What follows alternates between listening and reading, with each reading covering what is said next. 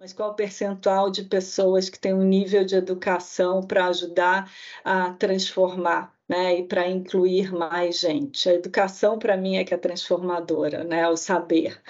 E aí também tem um dado interessante que as mulheres estudam mais que os homens. Então, tudo bem, as, as mulheres estudam mais que os homens, porém na hora que elas entram no mercado de trabalho, esse percentual vai diminuindo ao longo da pirâmide na hierarquia das organizações.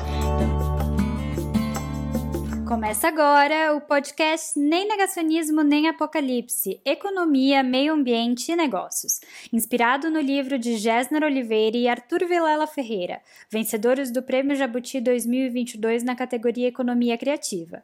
Através do podcast, a discussão de nem negacionismo nem apocalipse se mantém viva. Colegas e parceiros como Lucas Saquete e tantos outros foram somados ao time para um diálogo franco e objetivo sobre os temas da sustentabilidade. Nem negacionismo nem apocalipse, economia, meio ambiente e negócios, um podcast semanal, recebe mais uma vez e com grande prazer, a Cristiana Xavier de Brito, diretora de Relações Institucionais e Sustentabilidade para a BASF América do Sul e presidente do Conselho Curador da Fundação Espaço Eco. Muito obrigado, é, Cristiana, por é, proporcionar, por compartilhar aqui sua experiência. Você que já falou sobre as metas da BASF, sobre política de sustentabilidade, agora a gente queria focar nas políticas de inclusão é, você acha que as políticas de inclusão estão fazendo a diferença para os colaboradores? Quais ações você faz para reforçar uma cultura de inclusão na BASF?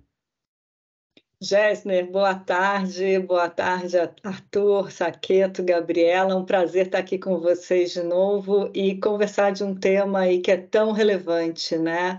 E, e um tema também que mora aqui dentro do meu coração, que é a diversidade e inclusão. É, enfim, as empresas líderes já trabalham isso há um tempo e na BASF não é diferente, porque a gente entende, na hora que a gente tem o propósito que nós criamos química para um futuro sustentável, e esse nós não é apenas a BASF, né? é a sociedade, são os nossos clientes, fornecedores, parceiros, é, a gente entende que já é um universo diverso. Uma empresa que está em todo o globo atuando entende que a diversidade diversidade ela é extremamente importante, a inclusão é fundamental para, inclusive, trazer inovação. Então, na hora que a gente fala nós criamos química para um futuro sustentável, a gente está falando da química das moléculas, porque somos cientistas, né? E olhamos aí é, para a química e para as moléculas, mas a gente também está falando de criar química entre as pessoas. E a química entre as pessoas inclui a diversidade, a inclusão, né? É você realmente é o que tem aquele ditado, né? Não é só convidar para festa, é chamar para dançar também, né? Que eu adoro isso, é muito ilustrativo. E as empresas líderes como a Bast já entenderam que para esse mundo né, tão volátil, ágil, digital, a gente tem que incluir as pessoas e a digitalização ela trouxe essa oportunidade de uma inclusão ainda mais rápida, mais, mais é, abrangente. E para a gente isso não é diferente. A gente faz isso é, ao redor do globo, né? E também, dependendo de onde a gente está, a gente tem algumas metas globais de diversidade e inclusão, como, por exemplo, ter mais mulheres em posições de liderança. Porém, dependendo de onde a gente está, a gente inclui outras metas, como aqui no Brasil, a gente tem metas de inclusão também é, para PCDs, metas de inclusão também para é, colaboradores negros, a gente tem metas também é, ligadas ao, ao, grupo LGBTI+, que não são metas né, de só inclusão, mas também de aliados. Então, temos metas porque a gente quer cada ano fazer mais e melhor e que as pessoas, aqui você me fala, né? Se a gente está fazendo a diferença para os colaboradores, a gente entende que não só para os colaboradores, mas para a sociedade também porque nós trabalhamos aí ao longo da nossa cadeia de valor. Então, a gente também faz parcerias com os nossos clientes, faz também parcerias com fornecedores para que fornecedores é, da BASF também estejam alinhados com essa inclusão que a gente quer ter, né, com essa diversidade. É assim, é, é um trabalho do dia a dia, é uma mudança cultural né, que você precisa, é uma escuta muito grande e precisa ter realmente metas. E a gente está avançando aí nas metas, nunca é suficiente, a gente é bem ambicioso e, e estamos abertos aí para e abertas para conversar e aprender a cada dia. E aí, só para complementar e finalizar essa resposta longa, a gente participa de muitos fóruns também, porque nesses fóruns, né, como o Fórum LGBTI, é, que a gente é, é uma das empresas que, que ajudou a iniciar, são fóruns que a gente aprende é, muito a cada uma das reuniões e a troca com outras empresas para ver como é que a gente pode ser mais inclusivo e diverso também. Como também a gente é associado da ONU Mulheres para as é, metas também que, que tem. É, é então, assim, é realmente é uma troca o tempo todo né, para a gente poder entender aí do ponto de vista do colaborador e da sociedade o que, que pode ser feito para as pessoas se sentirem melhor no ambiente de trabalho. Arthur, Cristina, é, eu acho que a gente gostaria também de saber um pouco da sua experiência pessoal é, com, com, esse tema da diversidade, da inclusão, no, com a sua experiência no mundo corporativo. Como que você é, viu a evolução da, da diversidade e da inclusão no, ao longo da sua carreira? Arthur, essa também é uma pergunta como da do último podcast que a gente conversou, ver um pouco de família, né? Engraçado como remete. Eu lembro de eu tinha uns 10 anos, a minha mãe resolveu fazer um Natal diferente. E ela, perto da nossa casa, tinha um, um, lugar de crianças com deficiência e ela convidou 10 crianças para passar o Natal com a gente.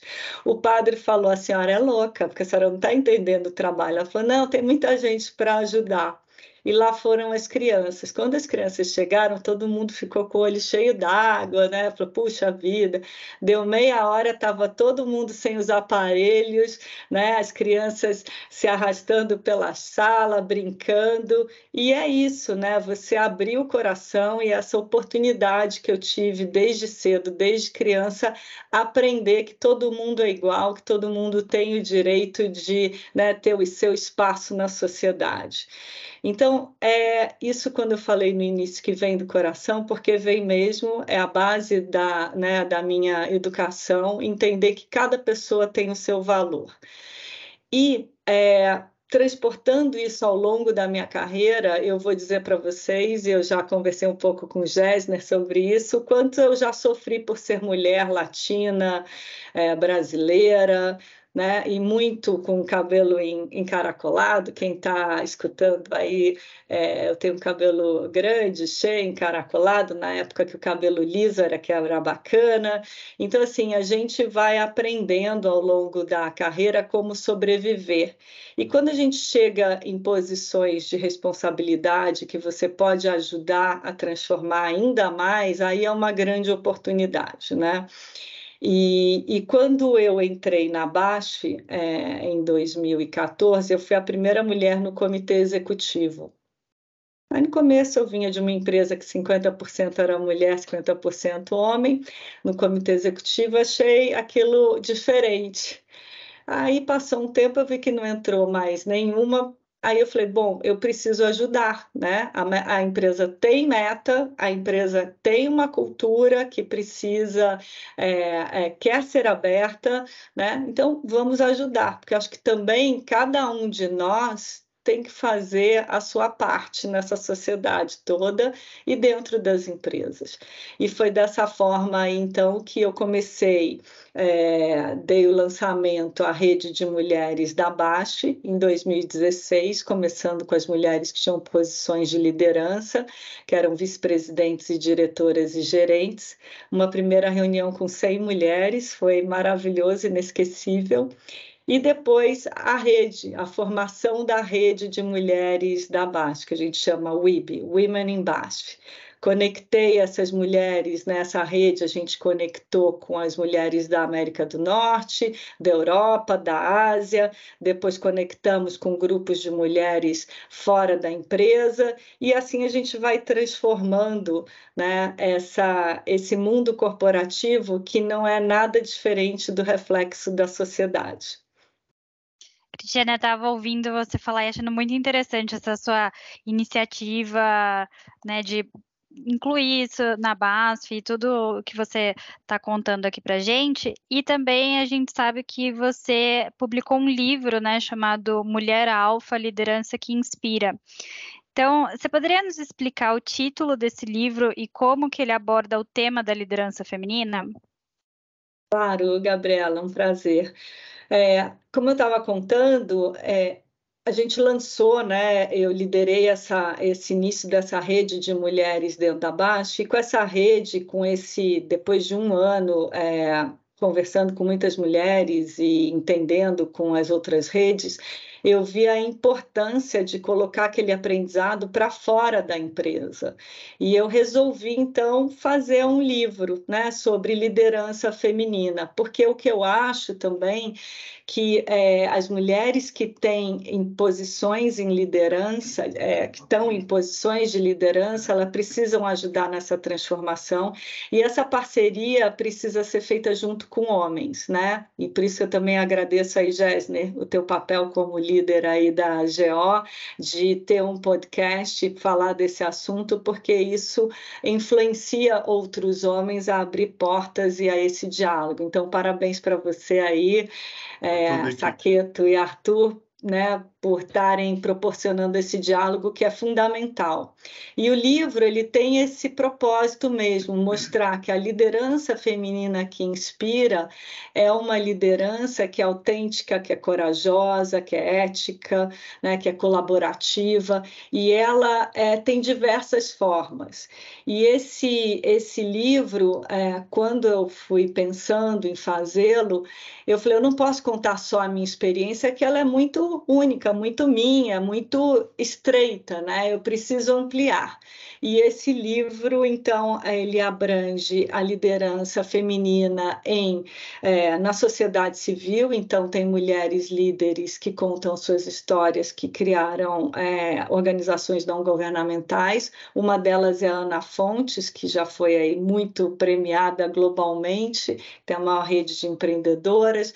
Depois, mulheres que estão em liderança em empresas, né? E aí a gente tem a Cristina Palmaca, que é presidente da, da América do Sul, América Latina para a SAP, e tem também é, empreendedoras e mulheres que estão no setor público, como a Mara Gabrilli, que concorreu à presidência, vice-presidência. Então, é importante mostrar que não é só o mundo corporativo, né? Que a liderança, que as mulheres precisam assumir posições de liderança para transformar em todos os setores, né, para poder realmente a gente poder transformar a sociedade. Então o livro ele tem, é o que eu falo, ele tem é como se fosse uma lanterna nesse ponto das mulheres líderes. E elas têm pontos em comum aí que depois a gente pode conversar sobre, sobre isso. É, Cristiana, primeiro o Gessner falou isso no outro episódio, eu preciso repetir aqui, é muito é, contagiante essa sua empolgação falando de, de ESG. Acho muito legal, parabéns. É, e pensando, saindo um pouco da base, da sua experiência pessoal, queria que você contasse para os nossos ouvintes um pouco da sua percepção sobre a evolução do tema da diversidade e inclusão no Brasil. Legal, Saqueto. É, obrigada aí pelos elogios, agradeço muito. É, é, eu sou uma pessoa que gosto muito dessa transformação da sociedade e acredito muito que essa transformação sempre tem que ser em parceria e vocês são transformadores também. Agradeço. É a diversidade que eu aprendi ao longo desses anos todos. Tenho 56 anos como eu disse, desde criança, é, tendo contato com a importância da diversidade, é lenta, muito lenta né? é lenta no mundo, né? quem os historiadores sabem muito bem disso, sociólogos, antropólogos, e eu não vou me atrever a entrar nessas searas, mas o que eu percebo como é, profissional é que ela é muito lenta e ela é, pode continuar sendo lenta, depende de cada um de nós querer acelerar ou não. Eu acho que no Brasil a, o, a lacuna de educação que a gente tem vai transformar ainda né, é, essa, essa jornada ainda mais lenta, porque qual o percentual, e eu não tenho esse número aqui, mas qual o percentual de pessoas que têm um nível de educação para ajudar a transformar né, e para incluir mais gente. A educação, para mim, é que é transformadora, né, o saber. E aí também tem um dado interessante, que as mulheres estudam mais que os homens. Então, tudo bem, as, as mulheres estudam mais que os homens, porém, na hora que elas entram no mercado de trabalho, esse percentual vai diminuindo ao longo da pirâmide na hierarquia das organizações. Então, elas entram, elas 55% de mulheres é, é, elas estudam mais né, que os homens, depois, na hora que elas entram nas organizações, elas são mais do que 50%, depois elas vão para uma camada gerencial, chega a 30 e poucos por cento, e na hora que chega numa posição como a minha, é em torno de 10, 15%, e pior ainda, na hora que a gente fala de conselho de administração, quem está tomando decisões estratégicas, é, aí você tem uma divergência, divergência um pouco de dados, mas não chega muito mais do do que 10%. E aí, quem está tomando decisão estratégica nas organizações, como eu falei, seja pública, privada, da sociedade civil, tem um olhar míope, né? E, e se não transformar essa, esse topo da pirâmide, como é que as decisões não vão abrir oportunidades para quem está mais é, embaixo? E aí pode chegar a falar assim, puxa vida, mas não tem mulheres em conselho, né? Como é que não tem mulheres preparadas? Tem muitos programas hoje em dia que preparam mulheres para conselho. Eu já participei de dois, né? Tanto da Sanpol, é, governança para é, corporativa, né? Para desenvolvimento de mulheres, como também o programa de diversidade em conselho capitaneado pelo IBGC e aí outras organizações que formam mulheres aí para participar de conselhos. Então, assim, a gente precisa acelerar essa inclusão de mais mulheres em posições estratégicas e de liderança para ajudar nessa transformação, para que o Brasil, as suas empresas e as suas organizações tomem decisões que sejam mais inclusivas. Cristiana, é, você até levantou esse tema e na, no seu estudo da liderança feminina, é, para a gente contar aqui para a gente qual, qual o denominador comum das mulheres líderes, na sua observação, Cristiana? Olha, são alguns pontos, Gessner, mas o primeiro que a gente vê é coragem. Você precisa ter muita coragem para seguir em frente, mesmo tendo tantos desafios pela frente, né?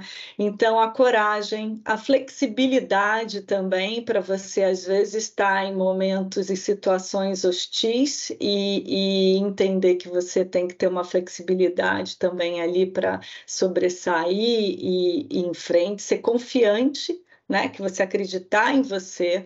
E aí, para você ser confiante, é muito importante que essas mulheres todas tenham sua rede de apoio, seja uma rede familiar, ou profissional. Ninguém está nessa sozinho, né, gente? Tem dia que a gente acorda, a gente está feliz, tudo certo, a gente não precisa de ninguém.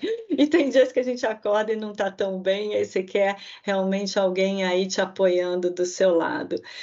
Então, é criativa, ética, né? Porque a mulher precisa se provar muito mais. Ela precisa provar primeiro para ela mesma e ela precisa provar para os outros. Então, você ter essa coerência, é, ser decidida, ser empática. Eu acho que uma das coisas da liderança feminina que se destaca e que, e que é complementar à masculina, não que o homem não tenha, mas eu acho que os próprios homens não foram educados a desenvolver a empatia, muitas vezes. Não estou generalizando, mas eu acho que a mulher é cobrado mais dela a empatia. E na hora que você transforma forma, pega essa empatia numa posição de liderança, a gente viu aí na pandemia muitas mulheres se destacando né, por ter o seu olhar empático. É uma, é, precisa ser assertiva, porque a gente não tem tanta oportunidade, às vezes, de fala, né? a gente, às vezes, é muito cortada, ou as nossas ideias são roubadas e são faladas de uma forma um pouquinho diferente. E uma coisa que eu adoro falar, e ser ambiciosa, porque a mulher ela não se muitas vezes não se sente no direito de ser ambiciosa e se ela é ambiciosa às vezes ela também é criticada. Qual o problema de você ser ambiciosa? A ambição é você querer fazer, né, mais, é você querer chegar além né? E muitas vezes as mulheres se, é, não se permitem a ter uma ambição. Então, essas mulheres líderes, essas mulheres alfa, que até não expliquei né, o porquê do alfa, é uma provocação, né, gente? Porque quem fala o homem é o macho alfa. Na hora que eu fui falar que eu ia botar o nome do livro é, de mulher alfa, Muita gente, não, mas é macho alfa. Não, é mulher alfa. E depois disso, por coincidência ou não, muitas, muitos programas e podcasts apareceram como mulher alfa. Então, é essa liderança com muita coragem, empatia, flexibilidade, ética, essa é, ambição de fazer diferente, fazer mais. E ser parceira, né? Porque é, é como eu estava dizendo sobre a Baixe, né? A Baixe é uma empresa que olha a colaboração para um futuro sustentável. E assim, a gente precisa acreditar nisso, né? Como homens, mulheres, como brancos, negros, como é, sêniors ou júniors, né? Ou como né, nordestinos ou sulistas, não importa. A diferença é, é, realmente ela é muito, ela é muito rica para gerar é, essa criatividade e para a gente evoluir. E por último, é o que eu sempre falo, eu acho que o Brasil é uma potência de diversidade a gente tem imigração do mundo inteiro, que é a Ásia, a Europa, né, Américas. A gente é um, é um melting pot que eu faço, falo, né? É uma mistura cultura, isso é de uma riqueza cultural que se a gente não aproveitar como país, é como né, a riqueza ambiental que a gente tem. Então, eu acredito muito no Brasil, da gente realmente poder aproveitar o nosso S, que é social, né, o nosso E aí, que é environmental. A gente precisa melhorar muito no G para ir em frente e ser mais próspero. É isso, agradeço muito aí a, a oportunidade de conversar com vocês. Olha, nós que agradecemos, Cristiana, por compartilhar compartilhar sua experiência, sua sabedoria, seu conhecimento, né? Eu acho que você transmitiu aqui aos nossos ouvintes que a, a diferença faça a diferença. Então, muitíssimo obrigado. É, é um, um prazer tê-la novamente, um privilégio tê-la novamente no podcast. E a gente quer ter muitas outras vezes e continuar essa conversa que foi um, a gente conseguiu cobrir uma pequena parcela é, de uma experiência riquíssima para a inclusão, para a diversidade, para o desenvolvimento. Muito obrigado. Eu que agradeço, Gessner, Arthur, Saqueto, Gabriela, muito obrigada, desejo sucesso aí para vocês. Obrigada. Este foi o podcast Nem Negacionismo, Nem Apocalipse. Obrigada pela audiência e até a próxima.